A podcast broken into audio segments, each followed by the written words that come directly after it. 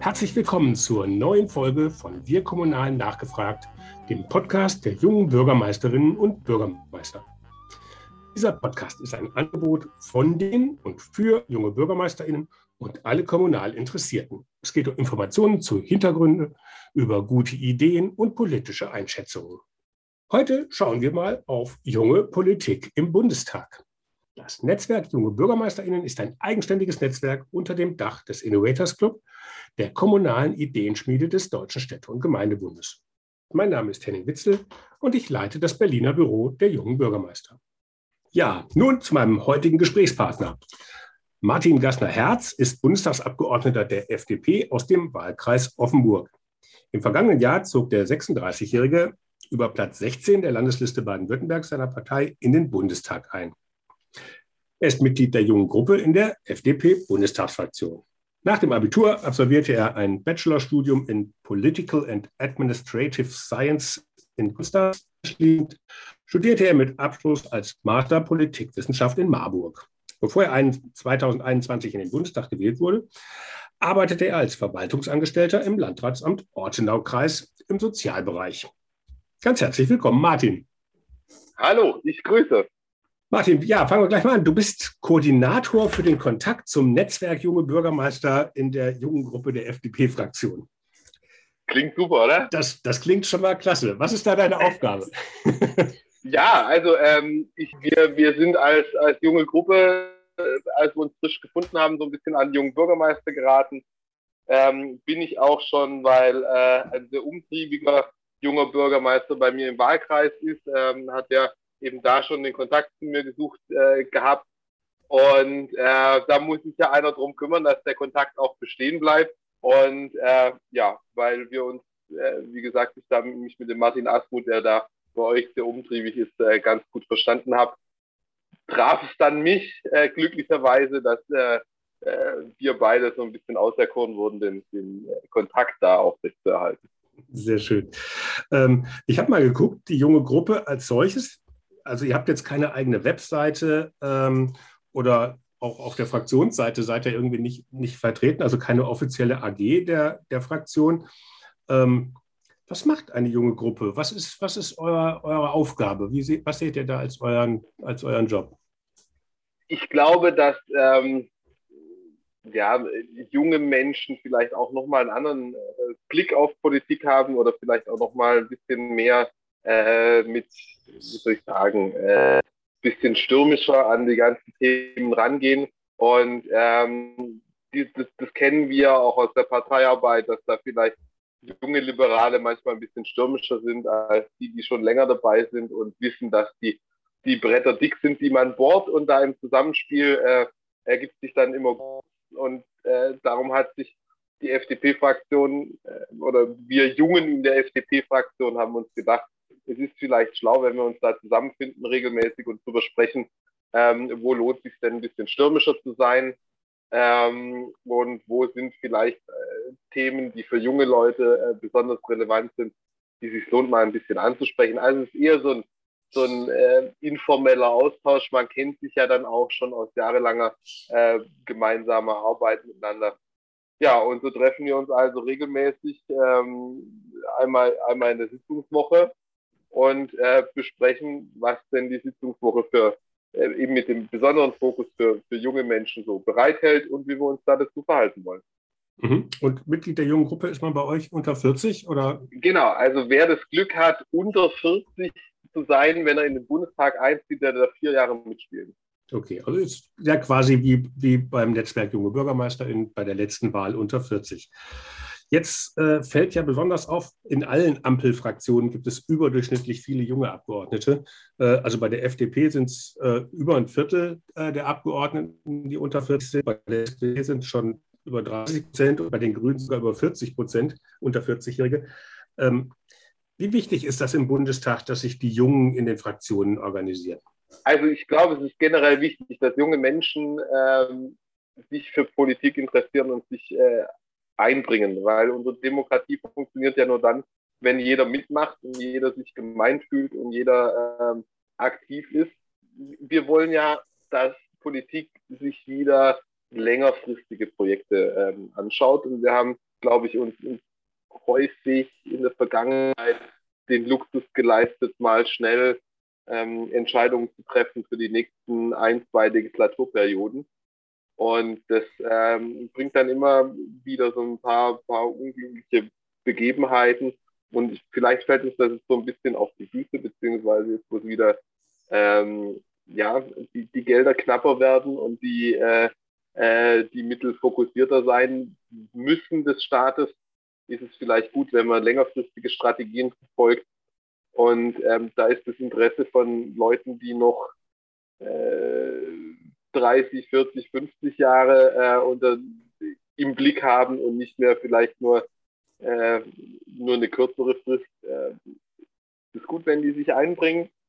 Und es sind einfach auch andere, andere Perspektiven. Ja? Also es ist wichtig, dass sich in der Gesellschaft jeder einbringt, jede Perspektive äh, da ist. Es ist auch wichtig, dass Erfahrene sich äh, mit einbringen. Na klar.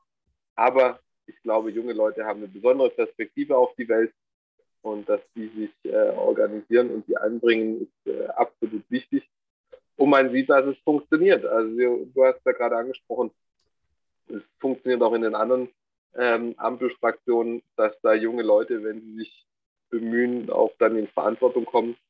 Und das ist doch gut. Mhm. Also Stichwort Verantwortung kommen. Jetzt ist das natürlich auf der einen Seite, muss man sich deswegen organisieren, weil man damit dann halt eine lautere Stimme auch gegen den etablierten Eltern hat? Oder ähm, wie funktioniert das bei euch in der Fraktion? Oder werdet ihr ja, automatisch mitgehört und gedacht? Genau, also ich sehe das, ich sehe das gar nicht so konfrontativ, dass wir Jungen uns jetzt da gegen die Alten durchsetzen müssten. Aber es hilft einfach, wenn man ähm, schon mal zusammen was formuliert hat, was man denn für ein Anliegen hat und vielleicht lässt sich dann unter äh, in der Gruppe von Leuten, die auch miteinander groß geworden sind in der Politik. Ja, also ich mache jetzt auch das Ganze schon seit 20 Jahren, obwohl ich jung bin. Und wenn man dann jemanden vielleicht schon seit zehn Jahren von den Juli-Bundeskongressen kennt, dann ist es ja auch ein freundschaftliches Verhältnis. Und da kann man dann auch mal freier denken als in der großen Fraktionssitzung. Wenn man dann da ähm, untereinander mal miteinander diskutiert und formuliert, was man denn für ein Anliegen hat, dann ist es auch einfacher, das dann in die größere Gruppe und in die ganze Fraktion einzubringen. Ich sehe das jetzt nicht so, dass wir äh, uns da für den, für den Kampf mit den Alten rüsten müssen und äh, die, die Gruppen schließen müssten. Zum Glück nicht. Das, wir sind alle an der Sache orientiert. Ähm, aber um an der Sache arbeiten zu können, hilft es eben, wenn man sein Anliegen gut formuliert. Mhm. Also jenseits des Netzwerks, äh, ähm, was du ja gerade auch ein bisschen beschrieben hast, was schon existiert, was ja auch Sinn macht, das dann auch weiter zu nutzen. Ähm, was ist denn ein, die spezielle junge, die junge Perspektive auf Politik, auf Bundesebene vor allem jetzt in, in deinem Fall? Also zurzeit ähm, ist ein Gedanke, mit dem wir uns äh, sehr rumtragen, welche Auswirkungen hatte denn Corona besonders auf, äh, auf junge Menschen? Ja, also wir haben schon festgestellt, dass die Gesellschaft ähm, insgesamt gelitten hat und darunter, dass man sich weniger getroffen hat, weniger im Austausch miteinander war. Wir haben äh, gemerkt, dass das Thema Einsamkeit das zum Beispiel eine große Rolle spielt, äh, ähm, in Corona noch mehr hervorgetreten ist und dass, dass Menschen ja ähm, Sorgen haben, Ängste haben, wo sie nicht immer jemanden finden, mit dem sie sich austauschen können. Und ich glaube, der erste Gedanke, den man da hat, ist äh, vor allem an ältere Menschen, dass die von Einsamkeit zum Beispiel betroffen wären.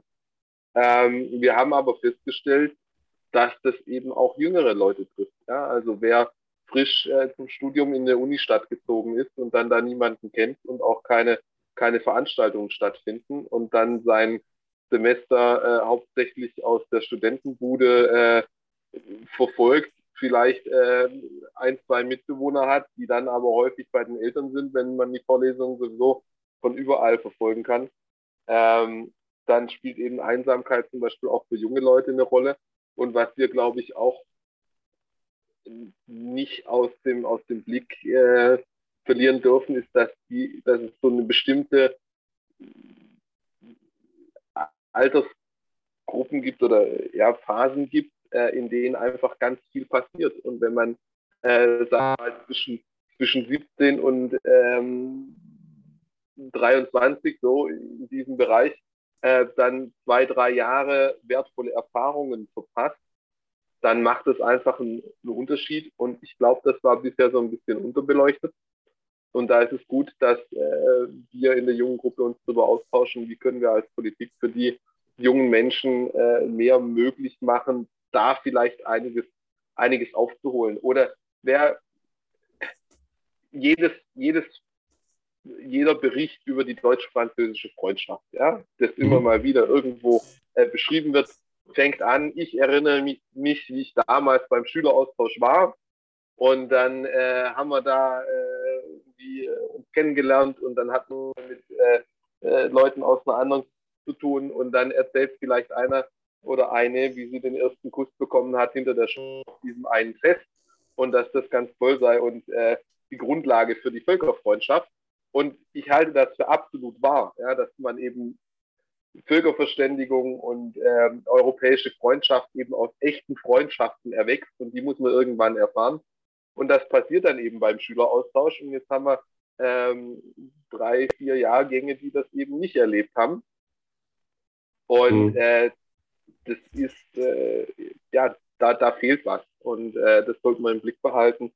Und darauf muss Politik irgendwie reagieren. Und darüber stimmen wir uns ab in der jungen Gruppe, was man da tun kann. Ja, gut, das ist ja natürlich ein Thema, was Bund und Kommunen sozusagen dann halt gleichermaßen äh, auf allen ähm, Ebenen betrifft, ja. weil äh, die Kommunen dann natürlich auch gerade mit, mit, mit Jugendarbeit und mit Angeboten ähm, natürlich eigentlich der erste Ansprechpartner für sowas sind. Ähm, vielleicht nochmal zu sagen, jetzt den, den Weg einen Schritt zurück äh, von den konkreten Themen, äh, vielleicht nochmal ins Allgemeine. Im März äh, hat sich die junge Gruppe der FDP-Fraktion mit dem Netzwerk Junge BürgermeisterInnen getroffen. Wir haben schon gelernt, genau. du bist der Koordinator für den Kontakt zum Netzwerk Junge BürgermeisterInnen. Genau. Das Besondere bei der FDP war, ähm, dass bei euch wirklich sehr, sehr viele Abgeordnete an diesem Treffen teilgenommen haben. Also ich sage mal so ein Ranking, bei den Grünen war es eine, bei der SPD, äh, bei der äh, CDU, CSU waren es zwei, äh, bei, den, bei der SPD waren es vier und bei euch waren es, glaube ich, acht oder neun was natürlich dann schon mal auch eine Art von mal, Interesse und Wertschätzung ausdrückt. Warum war das so? Was ist das große Interesse, was ihr im Netzwerk habt? Oder liegt das allein in deiner Person begründet und du hast die alle heiß gemacht? Ach, um Himmels Willen. äh, jetzt äh, kann ich. ich will den, den ein oder anderen Elfmeter, der da auf dem Punkt liegt, gar nicht, äh, gar nicht verwandeln. Ja. Äh, keine Ahnung. Ich glaube, äh, also ich will weder äh, sagen, die anderen, denen ist es nicht wichtig genug, äh, noch will ich sagen, wir sind die Allertollsten.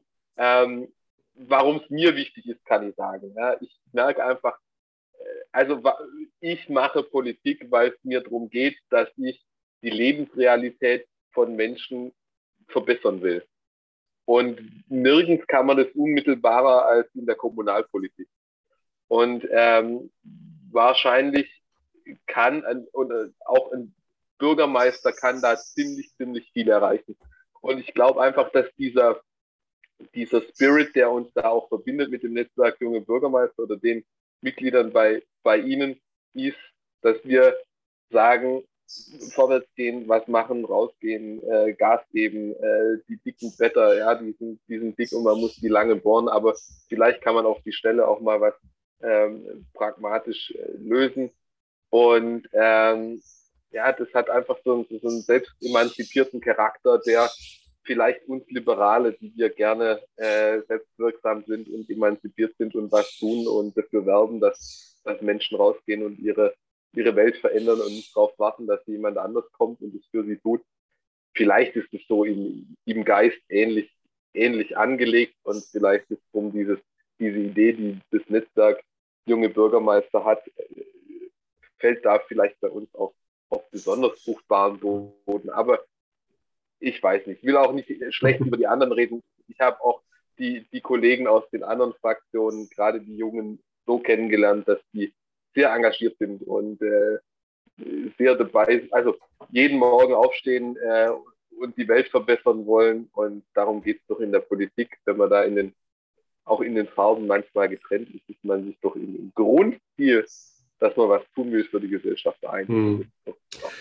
Ist das dann vielleicht auch was, was junge Abgeordnete allgemein mit auch jungen Bürgermeistern verbindet, weil junge Abgeordnete dann vielleicht auch noch, vielleicht mit einem ganz anderen Elan, äh, ähm, auch gerade dann neu im, im, im, Bundestag, man dann auch mit einem ganz anderen Elan da auftritt, weil man dann ja natürlich auch ähm, glaubt, man kann ganz konkret Dinge verändern. Und so ist es natürlich auch als Bürgermeister, da ist man halt eben auch ganz nah dran jede Sonntagsrede kommt sozusagen dann äh, mit der Binsenweisheit äh, um die Ecke, Kommunalpolitik ist so nah dran am Menschen. Ähm, und da kann man ganz konkret was bewegen, von der Parkbank über den Fahrradweg. Ähm, und dass dieses ganz konkret was bewegen, halt auch was bei jungen Bundestagsabgeordneten ist, was dann noch sehr, sehr dominant ist. Oder ich, glaube, ich glaube, irgendwo gab es mal eine Änderung in dem, wie man Politik betreibt. Also früher war, also ist so mein Eindruck, ja. Also früher lag immer viel mehr Fokus auf der Person, die handelt und hat immer alles sehr auf, auf besondere oder ja, auf Persönlichkeiten äh, ähm, fokussiert und dann auf die großen Schlachtschiffe der einzelnen Parteien. Ähm, und es gab auch immer viel, äh, wurde, glaube ich, Wert gelegt auf Protokollarisches und äh, wie wichtig ist jemand und Symbole und so. Ich habe das, das Gefühl, dass äh, ab einer bestimmten Generation das immer, oder ja, das ist eine Generation, ich finde das immer so fies, ja. Ich habe durchaus auch äh, Kollegen, die an Jahren, an Jahren viel mehr haben als ich auf dem Zähler, aber im Kopf äh, ähnlich jung sind. Ja, also es gibt aber, glaube ich, auch Kollegen, die an Jahren weniger haben und im Kopf trotzdem schon äh, äh, irgendwie aus dem falschen Jahrhundert sind. Das sind aber doch ja schon die Ausnahmen, die eigentlich die Grundregel sozusagen ein bisschen bestätigen. Genau. Also, dann äh, sagen wir so, so einen grundlegenden Wandel gibt es vielleicht eben weg von diesen Symbolen und von äh, ich bin hier der Wichtigste und ich muss ein dickes Auto fahren und äh, brauche protokollarische Würden. Ich glaube, davon äh, kommt Politik zum Glück weg und ähm, orientiert sich hin zur Sache und zur Teamleistung. Und ähm, ich glaube, dass das einfach so eine, so eine jüngere Generation eher in sich trägt, dass man da äh, teamorientiert an der Sache arbeitet äh, und eben vielleicht diese Eitelkeiten, äh, die einige Politiker vielleicht haben, so ein bisschen, bisschen mhm. Braucht man als junger Bundestagsabgeordneter oder überhaupt als Bundestagsabgeordneter auch vielleicht den Kontakt zu den Bürgermeisterinnen und Bürgermeistern, um sich auch ein bisschen zu erden im Raumschiff Berlin? Ja, un unbedingt. Ja, also das äh, ist mir immer, immer wichtig, dass ich regelmäßig mit Bürgermeistern in meinem Wahlkreis spreche, weil die häufig diejenigen sind, die das, was wir uns in Berlin ausdenken, denken, dann umsetzen müssen. Ähm, und wenn wir uns dann irgendwelche Corona-Regeln überlegen und was alles kontrolliert und eingehalten werden muss und äh, dann eine Bürgermeisterin vor mir sitzt und sagt, kann ich nachvollziehen, die Regel, aber ich habe äh, eine halbe Stelle Ordnungsamt, die das äh, umsetzen und überwachen muss. Wie stellt ihr euch das vor? Dann ähm, denkt man vielleicht noch mal ein bisschen schärfer drüber nach, äh, wie man denn die Regeln, die wir machen, in Berlin auch tatsächlich in der Praxis dann umsetzt. Und äh, das ist wichtig, ja. Auch der Kontakt vom Bürgermeister zum, zum Bürger ist ein anderer. Ja? Der wird ja angesprochen auf alles ob er mhm. dafür verantwortlich ist oder nicht, ob er sich das Gesetz ausgedacht hat oder nicht. Und ähm, dann ist es halt auch eine super Anlaufstelle, wo dann äh, Informationen verdichtet bei uns Abgeordneten dann ankommen. Und wenn man das sehr partnerschaftlich sieht, und so bin ich eigentlich, äh, dass das sehr partnerschaftlich sieht, dann äh, können beide Seiten schlauer aus dem Kontakt werden. Und ja, es ist immer wichtig, sich rückzukoppeln mit der Realität. Äh, die Informationen, die wir in Berlin von Verbänden bekommen, sind hochgradig äh, gut und professionell und wichtig. Aber äh, vielleicht sind sie halt manchmal äh, so lange gefiltert, äh, dass es äh, ja, an der Basis noch ein bisschen ehrlicher ist und vielleicht eindrücklicher ist und äh, dann da auch ein Beispiel ist, mit dem man dann irgendwie wacher reagiert auf das, was, was eine mhm. Rückmeldung ist, als wenn irgendwo in einem Bericht irgendwas äh, geschrieben steht, ja. Okay. Vielleicht aber zum Stichwort ähm, Bürokratieabbau, nenne ich es jetzt mal. Das ist ja auch so ein bisschen so auch so ein liberales Framing. Ähm, also unter dieser Überschrift ähm, ist dann natürlich halt auch immer wieder verdeckt worden, wie staatliches Handeln, soweit es geht, zurückzufahren. Ähm, ähm, Eigenverantwortung, aber im Ergebnis dann halt auch der schwache Staat, der aber dann nur noch das regelt, was nicht privatwirtschaftlich sich regeln lässt.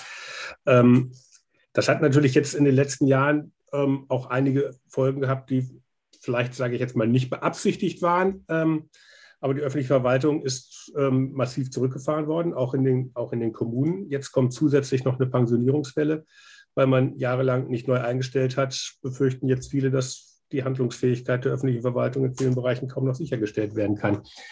Das bedroht natürlich die Handlungsfähigkeit, ähm, ähm, den Wirtschaftsstandort und so weiter.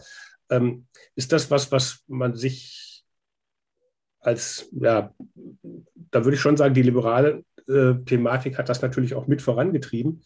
Äh, nicht allein, aber doch ähm, zumindest sehr lautstark. Ähm, war das ein Fehler nach hinten betrachtet?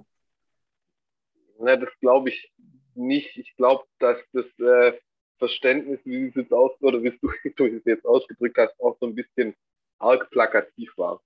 Ähm, das größte Problem ist, glaube ich, vor allem, dass der Staat sich aus verschiedenen Ebenen äh, in verschiedene Entscheidungen immer wieder äh, äh, unterschiedlich einmischt. Also, es ist, glaube ich, nicht mehr so ganz klar, wer trifft eigentlich die Entscheidung und wer setzt sie dann durch. Ja, also ein gutes Beispiel dafür sind diese äh, Fördertöpfe, die es überall gibt. Ja, warum macht man das? Man will natürlich auch, äh, wenn wir das Beispiel Schulklo nehmen, ja, man sieht, die Schulklos sehen furchtbar aus und dann ist es eigentlich eine Sache äh, des Schulträgers der Kommune, die dann dafür sorgen muss, dass das äh, die Toilette renoviert wird. Aber auf der anderen Seite will natürlich, ist für die Bildung auch immer das Land zuständig und die hat dann auch ein Programm für ordentliche sanitäre Einrichtungen an Schulen und der Bund, Bundespolitiker, der mal durch die Schule läuft, findet das auch total gemein und sagt, da machen wir jetzt ein Bundesprogramm dafür. Am Schluss ähm, ist dann derjenige, der es eigentlich tun muss, damit beschäftigt, jede Menge Anträge auszufüllen, ähm, die Förderung für die neue, für die Toilettensanierung in der Schule äh, äh, geltend zu machen. Und irgendwie hat wieder jeder zwischengeredet und das Programm vom Land passt nicht zum Programm vom Bund. Und äh, keiner weiß am Schluss, wenn es nicht funktioniert, wer war jetzt eigentlich schon wieder verbockt. Und ich glaube, das ist das Problem, dass ein Haufen, ähm, ein Haufen Bürokratie erzeugt, ein Haufen Frust erzeugt, ein Haufen ähm, Verwaltungsarbeit äh, macht, die ja einfach auch nicht wirklich wirklich zielgerichtet ist. Ich wünsche mir, dass es da häufiger klarer ist, wer ist für was zuständig und der tut es dann auch und der stellt sich dann mit seiner Entscheidung auch für den Wähler und ist dafür verantwortlich. Das sind beide Richtungen gut. Äh, der das äh, dann nicht schafft, der hat keine Ausrede und der das schafft, der darf dann auch den, äh, gerne äh, die, den ganzen Erfolg für sich verbuchen. Und ich glaube, ähm, dass es nicht darum geht, den Staat zurückzufahren, äh, insgesamt, sondern ihn dort, wo er gebraucht wird, schlagkräftig zu haben und ähm, ja, dass sich jeder um, um das kümmert, was er, wo er am Problem dran ist und wo er es am besten kann. Und da sind so ein paar Dinge einfach unsortiert und dann kommen wieder nochmal Ebenen dazwischen und dann muss da nochmal ein Gutachten gemacht werden und hier das Landratsamt nochmal zustimmen. Und das ist äh, ein, äh, ein Geflecht, das mittlerweile viel zu kompliziert ist und auf allen Seiten, glaube ich, nur Frust erzeugt. Und da mal zu durchforsten, das ist mühsam, sehr mühsam, glaube ich, äh, glaube ich auch ein sehr hohes, äh, großes, hehres Ziel, aber wir müssen es machen, damit wir mit den Mitteln, haben, äh, du hast es gerade angesprochen, äh, die auch knapper werden, weil wir ja für alle Aufgaben gute Leute brauchen, ähm, die nicht auf Bäumen wachsen. Ähm, da müssen wir die auch anständig, anständig einsetzen. Und wir haben ja auch noch größere Dinge vor, wie zum Beispiel die Verwaltung mal äh, zu digitalisieren und äh, wir wissen es beide, in Verwaltung ist es dann so eine Aufgabe, die soll irgendjemand nebenher machen, aber wenn die irgendjemand nebenher machen muss, dann kann sie nicht funktionieren. Und eigentlich bräuchten wir für solche vorausschauende Dinge mal wieder Kapazitäten. Gibt viel zu tun. Das ist richtig. Ähm, ich hatte eben in der Vorstellung gesagt, du hast ähm, vorher im Landratsamt des Ortenaukreises gearbeitet. Ähm, genau. Das hört sich jetzt ja auch schon so an, als wärst du da, ja, von dem, wie du es beschreibst, ein bisschen auch gebranntes Kind mit manchen Erfahrungen. Ähm, was waren denn da konkret deine Aufgaben und ähm, wie hast du als Verwaltungsmitarbeiter denn diese ganzen Themen, äh, die du jetzt gerade beschrieben hast, selbst erlebt? Genau, also ich war im äh, Jobcenter, wir waren in der Optionskommune hier in, im Ortenaukreis und hatte da also sehr viel mit äh, echter Realität zu tun. Und eigentlich habe ich von meinem Amt eine sehr positive Erfahrung gehabt, weil dadurch, dass wir einfach pragmatisch echte Probleme von echten Menschen lösen müssen. Also wenn einer anruft am äh, Donnerstag und sagt, mein Kühlschrank ist leer, ich komme nicht übers Wochenende, bis am Montag Geld kommt, dann ist das ein tatsächlich äh, konkretes Problem und dann muss man dafür eine Lösung finden. Und ich habe das Gefühl, wir hatten dann eben auch die Möglichkeit, sehr pragmatisch dann das Recht anzuwenden und vielleicht auch mal mehr nach Plausibilität zu entscheiden, als nach, ist denn alles jetzt äh, auf dem Formular ausgefüllt, das wir brauchen, oder habe ich einfach andere Unterlagen, die es plausibel machen. So. Und aber die Beinfreiheit hattest du auch oder hast du dir die genau, genommen? Genau, das ist also muss man auch. Ja, also wenn zum Beispiel jemand, ach, ich habe ein schönes Beispiel aus dem, äh, aus dem Bundestag, wie es anders laufen kann. Ja, da habe ich einen Antrag gestellt auf ein Formular von der letzten Wahlperiode und habe das aber vollständig ausgefüllt und dann wurde es abgelehnt, weil das Formular falsch war. Dann ging es noch drei Wochen, bis es das neue Formular gab das exakt das gleiche war wie das von der letzten Wahlperiode, nur war die 19 mit einer 20 geändert und dann konnte man es dann nochmal ausfüllen und einreichen. Da frage ich mich, was soll, de, was soll der Quatsch? Ja? Also es wird keine, keine Information abgerufen, die irgendwie irgendjemand braucht, um den Vorgang zu bearbeiten. Und das wäre jetzt bei uns im Jobcenter äh, natürlich eine Totalkatastrophe, weil in dem Fall war es nicht wichtig. Ja? Aber wenn es halt dann um eine warme Wohnung geht oder einen vollen Kühlschrank, dann kommt es halt drauf an. Und dann muss man vielleicht auch mal eben äh, entscheiden, wenn es auf dem falschen Formular steht, wenn man alle Informationen hat. So. Und da gab es dann immer wieder Schnittstellen, wo ich mich gefragt habe, warum geht es bei anderen nicht. Und ich hab, hatte auch äh, die Erfahrung gemacht, dass meine Hausspitze immer, immer eher versucht hat, Dinge zu ermöglichen und vereinfachen und äh, Digitalisierung durchzusetzen und dann woanders äh, dann irgendwelche Bedenkenträger äh, daherkamen.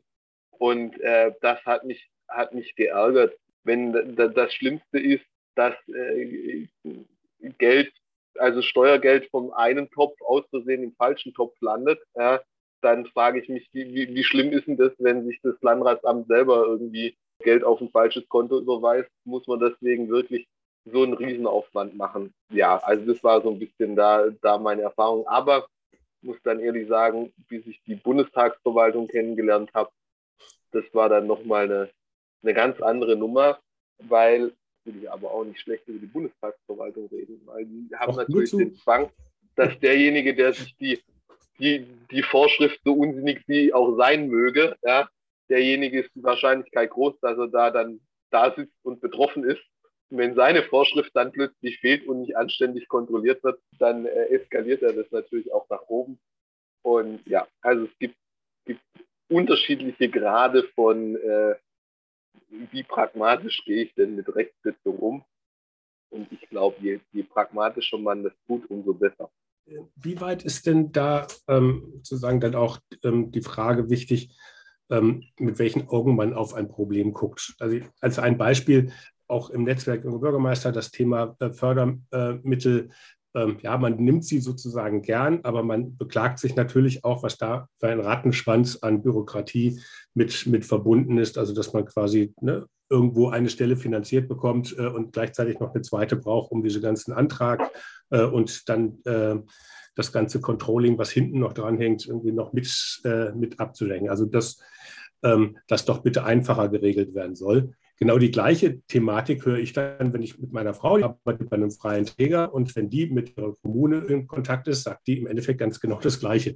Dass da also immer auch irgendwie das alles viel zu bürokratisch sind, dann halt auf der kommunalen Ebene. Ähm, was kann man denn da machen, dass das insgesamt vielleicht so wird, wie es äh, wie es sinnvoll ist oder dass da ein bisschen mehr Pragmatismus eben reinkommt? Äh, also spannend ist die Perspektive immer.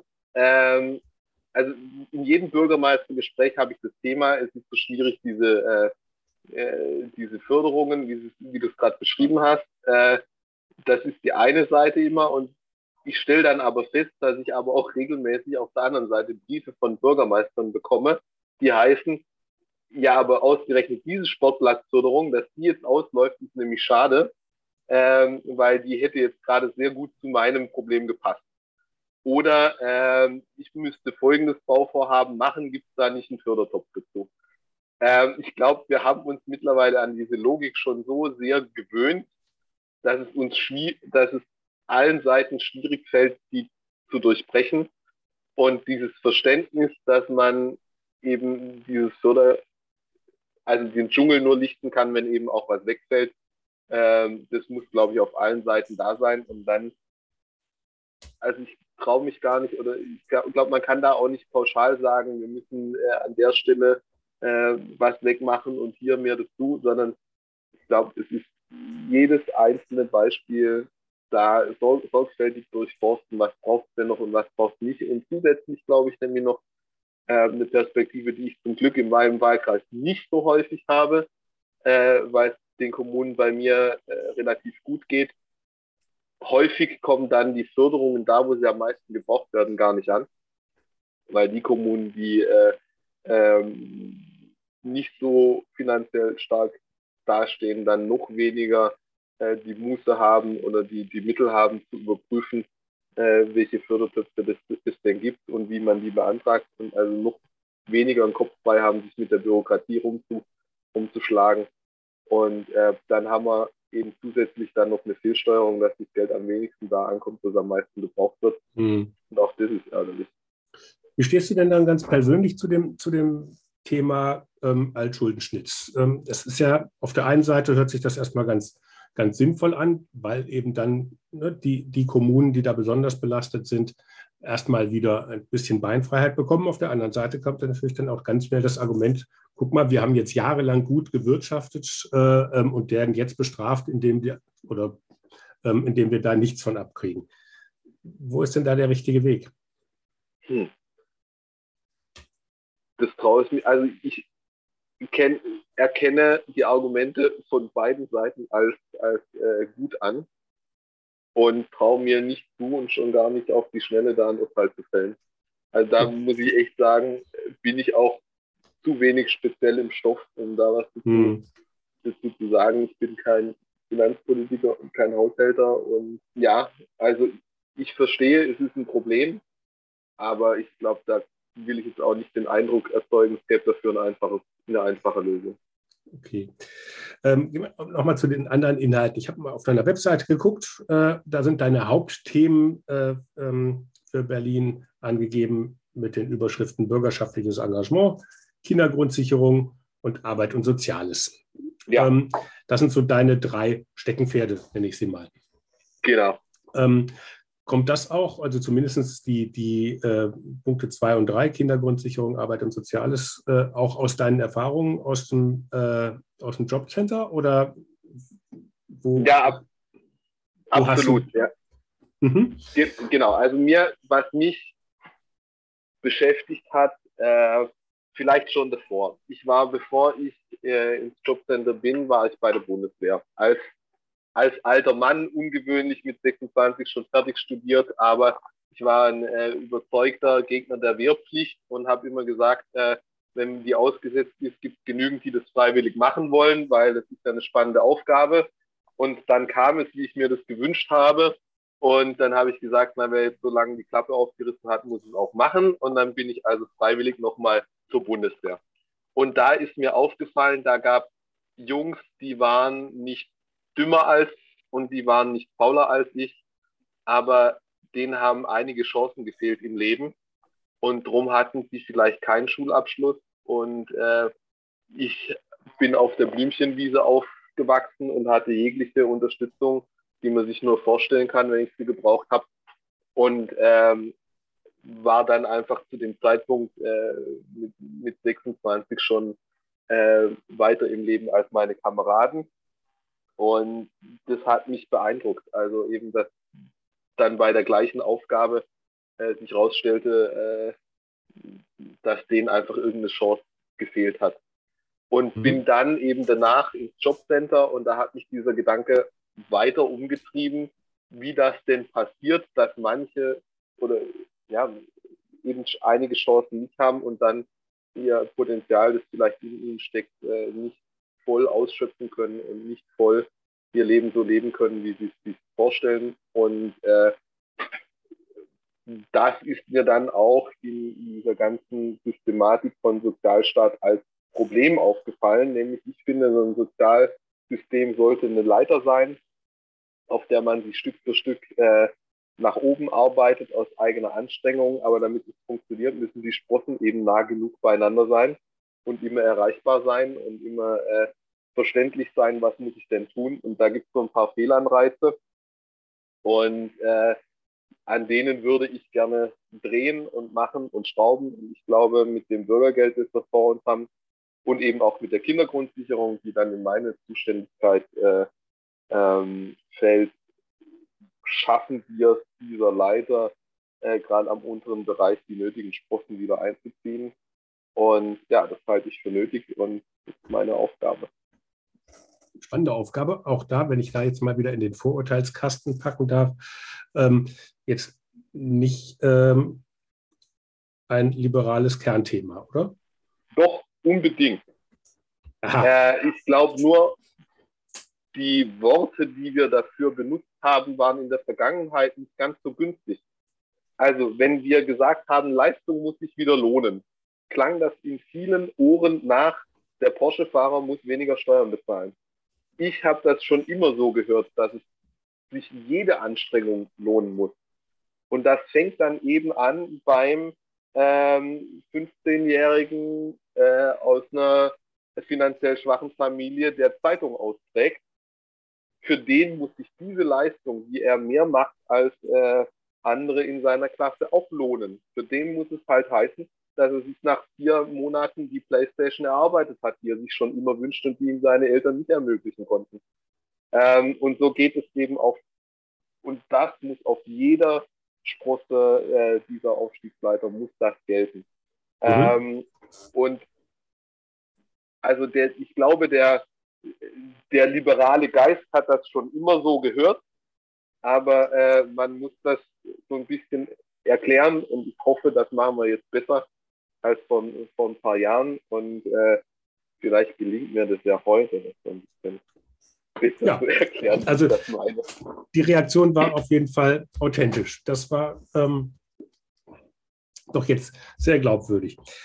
Ähm, vielleicht nochmal zu dem Punkt bürgerschaftliches Engagement. Ähm, da ist es ja auch, glaube ich, eher so ein bisschen so, dass das häufig auch so als ähm, Thema von Zeiteliten äh, und eher ähm, ja, Bürger, bürgerlichen äh, ähm, ähm, Ziel, äh, Zielgruppen irgendwie gesehen wird, weil die sich halt einfach, weil die sozusagen sowohl das Know-how mitbringen, als auch die Zeit äh, eher mitbringen, ähm, sich sich da noch äh, ehrenamtlich oder ähm, noch zusätzlich zu engagieren.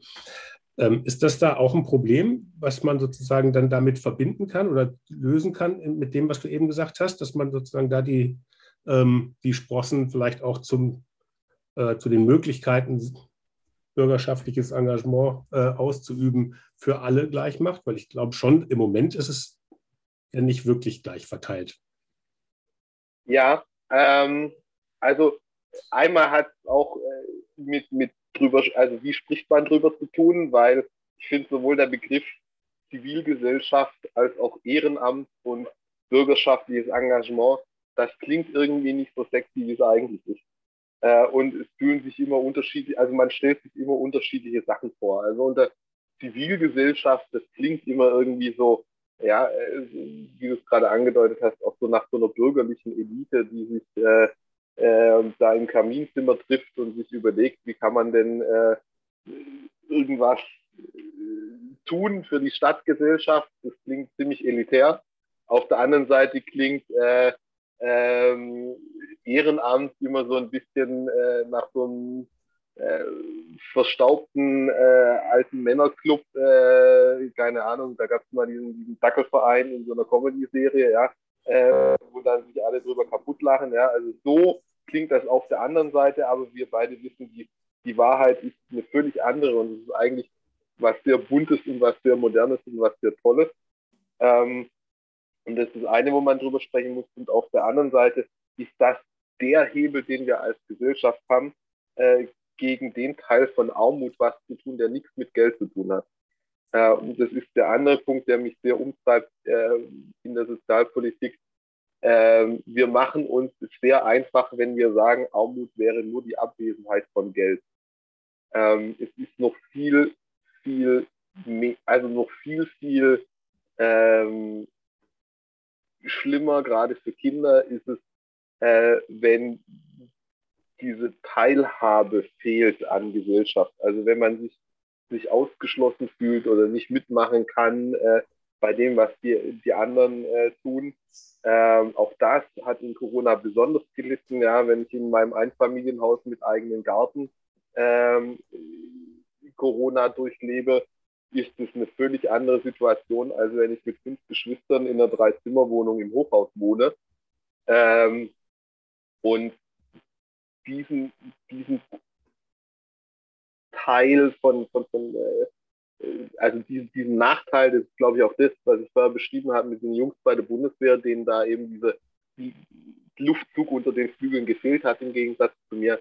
Äh, und das kann da kann die Gesellschaft eben durch bürgerschaftliches Engagement, durch Ehrenamt, durch Zivilgesellschaft solche Familien, die sich da schwerer tun, äh, unter die Flügel ihrer Kinder zu pusten, äh, zu unterstützen. Mhm. Und das äh, kann man, äh, kann man, glaube ich, schon fördern, dass äh, da der Zugang besser wird, die Information besser wird. Äh, und ja, das hat eben viel wie du gesagt hast, damit zu tun, äh, dass man weiß, wie es geht. Ja?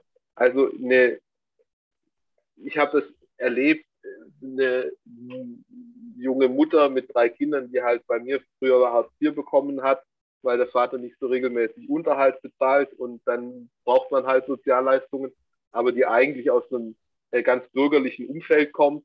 Da konnten die Kinder immer beim Fußball mitspielen weil die wusste, was muss ich machen. Ich muss zum Vereinsvorstand gehen und dem sagen, mein Kind wird gern bei euch mitkicken, aber wir haben kein Geld dafür. Und dann sagt, glaube ich, gerade im ländlichen Raum jeder Vereinsvorstand überhaupt kein Problem. Ja, schickt dein Kind einfach, äh, wir finden auch jemand, der die Schuhe bezahlt und äh, das Trikot kein Problem. Aber das Kind, das es eigentlich am nötigsten hat, ähm, da mitzumachen, äh, da wissen die Eltern vielleicht nicht, wie das geht und wen man da ansprechen muss. Und dann sagen die einfach, äh, geht leider nicht. Und dann fehlt dem Kind ähm, diese, diese Integration und das ist einfach, einfach schade. Und ähm, wir merken das auch daran, dass eben sowas äh, wie das Bildungs- und Teilhabepaket, ähm, das eigentlich diese, diese Idee hat, da Kinder dabei zu unterstützen, ähm, schlecht abgerufen wird, gerade da, wo es am nötigsten gebraucht wird. Und wenn man da Leistung und Anspruch besser zusammenbringt, ist, glaube ich, schon viel gewonnen. Mhm. Jetzt hat sich Anfang April ja äh, im Bundestag der Unterausschuss Bürgerschaftliches Engagement als Unterausschuss des Familienausschusses äh, konstituiert, ähm, gelesen. Für den Vorsitz ähm, vorschlagsberechtigt ist die AfD-Fraktion. Äh, die Kandidatin, äh, die vorgeschlagen wurde von der AfD-Fraktion, hat aber ähm, bei der Wahl ähm, nicht die nötige Mehrheit bekommt, sodass der Vorsitz vakant geblieben ist. Das ist jetzt äh, zwei schwierige Signale, sage ich jetzt mal. Erstens mal, dass die AfD überhaupt äh, mit dem Vorsitz zu diesem äh, Unterausschuss äh, das Vorschlagsrecht hatte, äh, bürgerschaftliches Engagement. Ähm, einmal, was ist da schiefgelaufen und dass es jetzt zwar nicht gewählt wurde, aber dass gerade in so einem wichtigen äh, Unterausschuss der Vorsitz vakant ist, ähm, ist ja jetzt auch kein tolles Signal. Was kann man da machen, dass das ähm, vielleicht jetzt, wenn von Anfang April ist ja jetzt noch nicht so lange her, aber dass dann das vielleicht dann sich nicht auf die Arbeit des Unterausschusses dann auch auswirkt. Also da habe ich eigentlich keine Sorge, dass sich das großartig auswirkt. Diesen Schlüssel, äh, in welcher Reihenfolge fallen den Fraktionen äh, Vorsitzende vom äh, Vorsitzende oder Ansprüche auf, äh, wie soll ich sagen, also in welcher Reihenfolge da die, die Vorschlagsrechte zum Zug kommen, das mhm. ist äh, alt bewährt äh, und glaube ich auch in Ordnung so. Genauso in Ordnung ist aber, dass zwei gewählte Abgeordnete äh, sich nicht gezwungen fühlen, dann den Kandidaten zu wählen. Also eine Person, die ich für nicht geeignet halte, äh, wähle ich auch nicht. Und dann ist das so, dass eben der, der Ausschuss zum, zum Entschluss kam, dass die Person nicht geeignet ist. Also ich glaube, gerade wenn es darum geht, äh, dass man Demokratie stärkt ähm, und den Zusammenhalt in der Gesellschaft stärkt und da was Gutes bewirken will für den Zusammenhang in der Gesellschaft, ist, glaube ich, äh, eine Vertreterin aus einer Partei, von der ich das Gefühl habe, sie arbeitet genau am Gegenteil äh, und beziehungsweise nicht nur das Gefühl habe, sondern davon überzeugt bin, die arbeitet genau am Gegenteil, kann ich äh, so jemanden nicht wählen.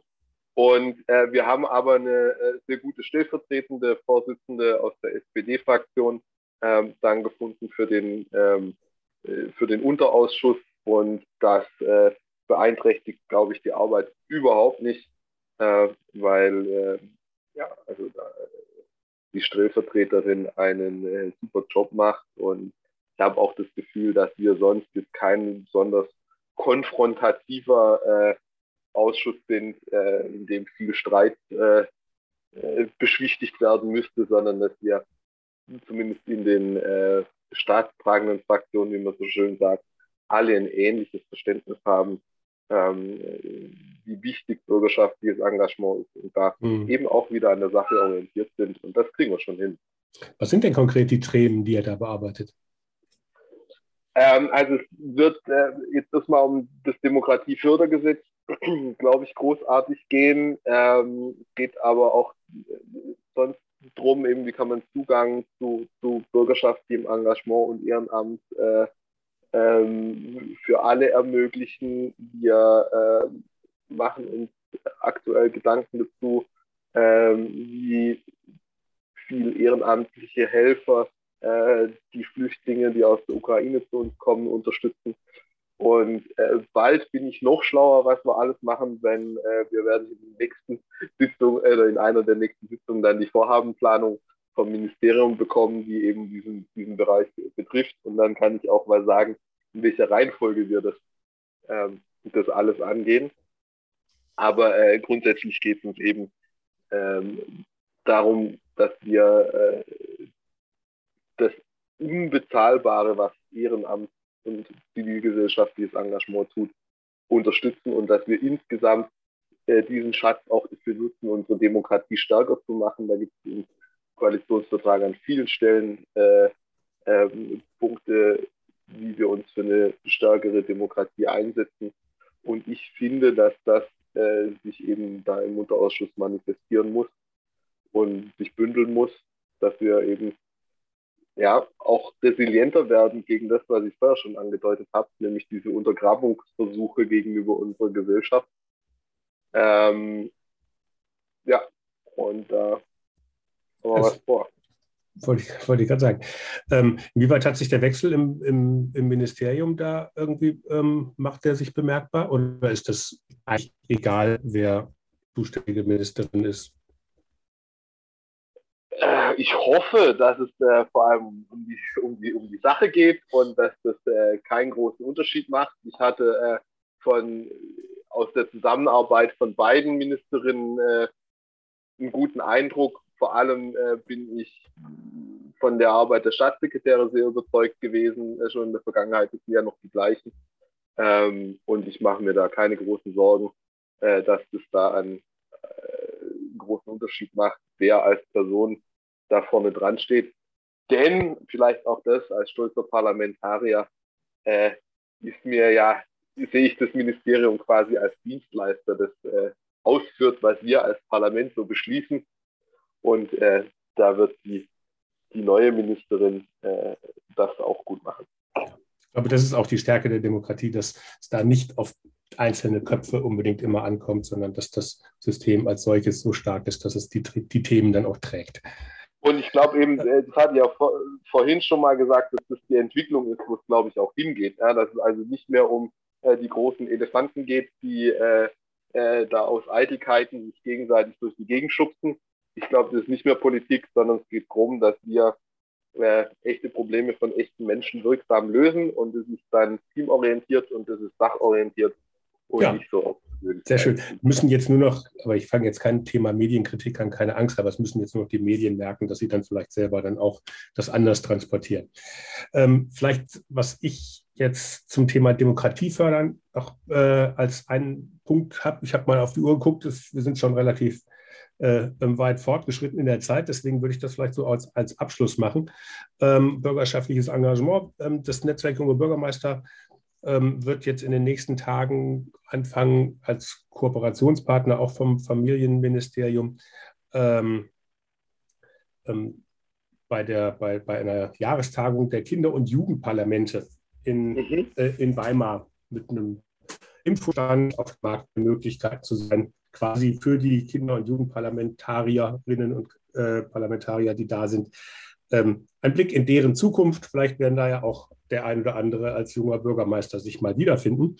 Da hätte ich jetzt so zwei, zwei Punkte. Ich glaube, auf der einen Seite könnte ich mir gut vorstellen, wie gesagt, das Treffen war noch nicht, äh, ich habe sie noch nicht kennengelernt, aber ich könnte mir gut vorstellen, dass viele äh, von den Vertreterinnen Kinder- und Jugendparlamenten eher aus gut bürgerlichen Verhältnissen kommen. Allein da, glaube ich, würde dann ja zumindest um auch, auch auf der Ebene die Gesellschaft entsprechend ähm, entsprechend abzubilden. Dann die Kinder und Jugendlichen, die dann halt von Kindergrundsicherung und Ähnlichem ähm, profitieren dürfen, müssten man da ja auch mit einbinden. Gibt es da von deiner Seite Ideen, wie man das zum Beispiel besser fördern kann, dass da auch sozusagen politisches Engagement von, von, von jungen Menschen, die es vielleicht man sieht in allen ähm, Wahlanalysen, dass mit steigenden Einkommen auch die Wahlbeteiligung steigt und so weiter und so fort, dass man da mehr eine Abbildung der gesamten Bevölkerung dann, dann realisieren kann, vielleicht auch über den Umweg Kinder- und Jugendparlamente, um da, um da was zu machen. Und ähm, was könnten da zum Beispiel auch Kommunen deiner Meinung nach tun, um das besser abzubilden? Also ich glaube, hilfreich ist immer dann, wenn ich selber Erfahrungen mache oder Erfahrungen oder, oder Vorbilder habe, wie jemand oder wie man seine Lebensrealität mitgestalten kann. Und ich glaube, also ja, vielleicht sind so bürgerliche Haushalte besser, das ihren Kindern zu erzählen. Und umso wichtiger ist es aber für die Kinder aus schwierigeren Haushalten, das greifbar zu erleben. Und ich glaube, gerade da ist der Schlüsselpunkt für Kommunen, weil das eben, ja, wie soll ich sagen, so ein Anliegen von Fridays for Future, das vielleicht jetzt eher äh, diese äh, Kinder aus bürgerlichem Haushalt äh, erreicht. Das ist nicht unmittelbar und erklärungsbedürftig, äh, also nicht unmittelbar erlebbar so sehr und vielleicht ein bisschen erklärungsbedürftig und bedarf die eine oder andere Diskussion am äh, Abendbrottisch mit den Eltern und Auseinandersetzungen, dass es klar ist, um was es da eigentlich geht und was die verschiedenen Facetten sind. Aber äh, in der Kommune kann es vielleicht sein, dass Kinder aus einem Viertel, dem man ansieht, dass es nicht so finanzstark ist, sich zusammentun und mal zum Bürgermeister gehen und einen Skaterpark oder sowas durchsetzen. Das ist dann eine, eine Wirksamkeit von politischem Engagement, das dann auch wirklich spürbar und erfahrbar ist. Und ähm, das ist dann, glaube ich, eben auf der kommunalen Ebene, wo ich viel besser dieses Unmittelbare herstellen kann und wo dann auch ein Beispiel äh, entsteht. Und ich, ich habe auch das Gefühl, dass dann solche Vorbilder und Beispiele dann auch aufgesogen wie, werden wie ein Schwamm und dass dann äh, eben jahrelang in dem Viertel auch klar ist, das war übrigens der und der gemeinsam mit dem und dem, die damals vor zehn Jahren sich darum gekümmert haben, dass dieser Skatepark da kam. Und äh, ja, so müssen wir dann, glaube ich, vor Ort vorleben, dass es sich lohnt, mitzumachen.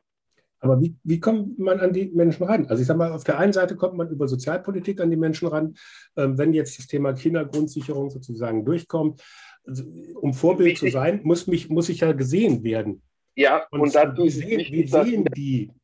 Dass wir, wenn wir, wenn wir von Bürgerbeteiligung sprechen und Bürgerbeteiligung machen, das auch ernsthaft machen. Äh, also ich habe häufig das Gefühl, dass man als Verwaltung, egal auf welcher Ebene, bevor man die Bürgerbeteiligung macht, schon weiß, was rauskommen muss oder sollte und das dann so ein bisschen äh, gelenkt ist. Und dann äh, fühlen sich die Bürger, die sich dann beteiligen, zu dem Zeitpunkt, wo dann, also die Gemeinderäte, die vorher schon drauf Einfluss nehmen oder die Interessengruppen, die es auch vor Ort gibt, ja, die vorher schon mal was gehört haben, in welche Richtung, die können dann schon auch noch lenkend eingreifen, weil sie wissen, wie das, äh, wie das Spiel funktioniert.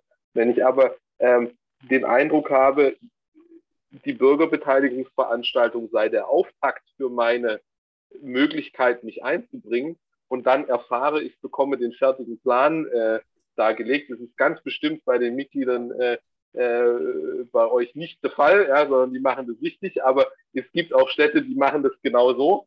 Äh, und dann erfährt man halt, äh, oder dann, dann glauben die Leute, die dann in der Bürgerversammlung sind, na, was will ich da eigentlich mitmachen, wenn doch schon vorher klar ist, was rauskommt und ist dann super frustrierend und so macht man es dann nämlich genau nicht, sondern macht Bürgerbeteiligung dann, wann, wenn sie sinnvoll ist und dann muss man sie auch ernst nehmen und dann entstehen solche äh, Beispiele. Man muss dann halt vielleicht auch als Verwaltung in Kauf nehmen, dass äh, was für sinnvoll gehalten wird, auf das man selber nicht gekommen ist, sondern äh, andere Leute. Aber dann muss es natürlich dann auch schon viel früher machen. Exakt und dann aber auch so durchziehen, wie es äh, beschlossen wurde. Ja? Und dann, genau. Und das ist eben auch wieder das Problem von den vielen äh, verschiedenen Stellen, die undurchsichtig an verschiedenen Punkten eines Prozesses wieder einwirken. Ähm, wenn sich jemand für eine Umgehungsstraße einsetzt mit, mit großem äh, Bürgerengagement, und dann äh, mühevoll die Stadt davon überzeugt bekommt und so weiter und so weiter und so weiter. Und dann nach 20 Jahren äh, Prozess feststellt, dass es an irgendeinem Lärmgutachten, das jetzt wieder nicht kommt, äh, dann scheitert und jemand und dann ist es wieder aus dem Weg geräumt und dann kommt vier Jahre später irgend so eine Eidechse, die wieder im Weg ist, ja, und äh, eine Behörde, von der immer noch oder schon wieder keiner was gehört hat. Und dann in Baden-Württemberg kommt dann noch irgendein äh, Regionalverband dazu, der dann da wieder nochmal eine andere äh, Sache beleuchtet äh, wissen will. Also wenn dann solche Initiativen 30, 40 Jahre dauern, bis sie dann im Verkehrswegeplan landen, der dann auch unterfinanziert ist und die nächsten 20 Jahre kein Geld dafür hat, dann ist es echt frustrierend. Ja gut, das sind natürlich dann die Beispiele oder mein Lieblingsbeispiel, äh, die Förderung vom, vom, vom Sportplatz. Und als sie dann genehmigt wurde, hatte der äh, Verein, weil der Sportplatz so marode war, sich schon vom Spielbetrieb abge äh, äh, abgemeldet. War dann das Ergebnis, dass das, als der Sportplatz dann saniert war, gab es keinen Verein mehr, der drauf gespielt hat. Das war das dann auch eher, eher schwierig. Das muss auch genau. im zeitlichen Zusammenhang sein. Vielleicht als aller, allerletzte Frage, weil äh, wir sind jetzt fast eine Stunde dran. Du bist jetzt Bundestagsabgeordneter geworden. Hättest du dir auch vorstellen können, als Landrat oder Bürgermeister zu kandidieren irgendwo?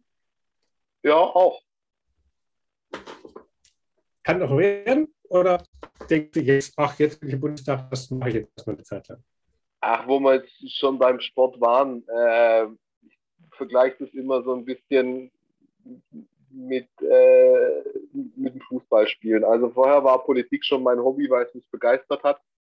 Und äh, wenn man das dann in der vierten, fünften Liga macht, dann macht man das auch schon so, dass man das ganze Leben und die Ernährung nach dem Sport ausrichtet.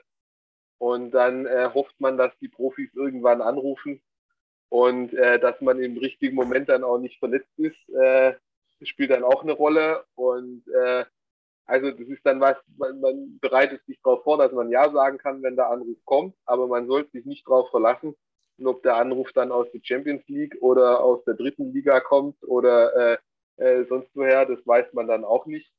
Und äh, ich weiß noch nicht mal, ob die Champions League der Landrat ist oder der Bundestagsabgeordnete oder ob äh, äh, der Bürgermeister äh, europäisch spielt und der Landtagsabgeordnete äh, die dritte Liga ist. Keine Ahnung, wie da die Reihenfolge ist. Auf jeden Fall, äh, wenn man das professionell machen will, hat es viel mit Glück zu tun und dann muss man halt schauen, tut sich das Fensterchen auf und dann springen und ja, so ein bisschen flexibel planen. Da kann ich dir vielleicht bei einem Punkt weiterhelfen, sozusagen zumindest beim Fußball. Ich weiß, es gibt einen FC-Bundestag. Ja. Ähm, aber es gibt eine Fußballnationalmannschaft der Bürgermeister, womit jetzt dann also die Frage, wer ist oben und wer ist unten, damit, glaube ich, äh, ziemlich deutlich auch geklärt ist weil äh, die Bürgermeister und Abgeordnete immer fertig machen nach Stufenfahrten, oder wie? nee, aber weil es das eine in der Nationalmannschaft ist und das andere ist nur der Fußballclub. Insofern Ach so. ich, ich glaube, ich müsste mal bei den Kollegen nachfragen. Ich glaube, die Bürgermeister äh, sind tatsächlich äh, schon immer ein bisschen besser gewesen. Wobei ich mir habe sagen lassen, unsere Mannschaft ist deutlich jünger geworden seit, der, seit dieser Wahlperiode und entsprechend auch leistungsfähiger. Okay, ja, das kannst du, da bist du ja mit bei Martin Asmuth sozusagen dann direkt genau, äh, dabei. Ähm, die, die Katze aus der Ottenau, wie heißt er, ähm, als, als Torwart der Fußballnationalmannschaft, der Bürgermeister. Genau. Ähm, aber da will ich mich jetzt nicht einmischen, da könnt ihr ja dann ein Freundschaftsspiel verabreden. Das kriegen wir bestimmt hin. Martin, ganz herzlichen Dank fürs Gespräch und für die vielen Einblicke. Ich bedanke mich auch, es hat Spaß gemacht. Ja, und auch an alle Zuhörerinnen und Zuhörer ganz herzlichen Dank fürs Dabeisein. Ich hoffe, es hat euch gefallen. Wenn ja, dann sagt es doch weiter. Ladet andere Kommunale und kommunal Interessierte ein und teilt den Link zur Podcast-Reihe. Ganz persönlich oder auch über eure Social-Media-Kanäle. In der nächsten Woche geht es dann weiter. Dahin neugierig. Tschüss.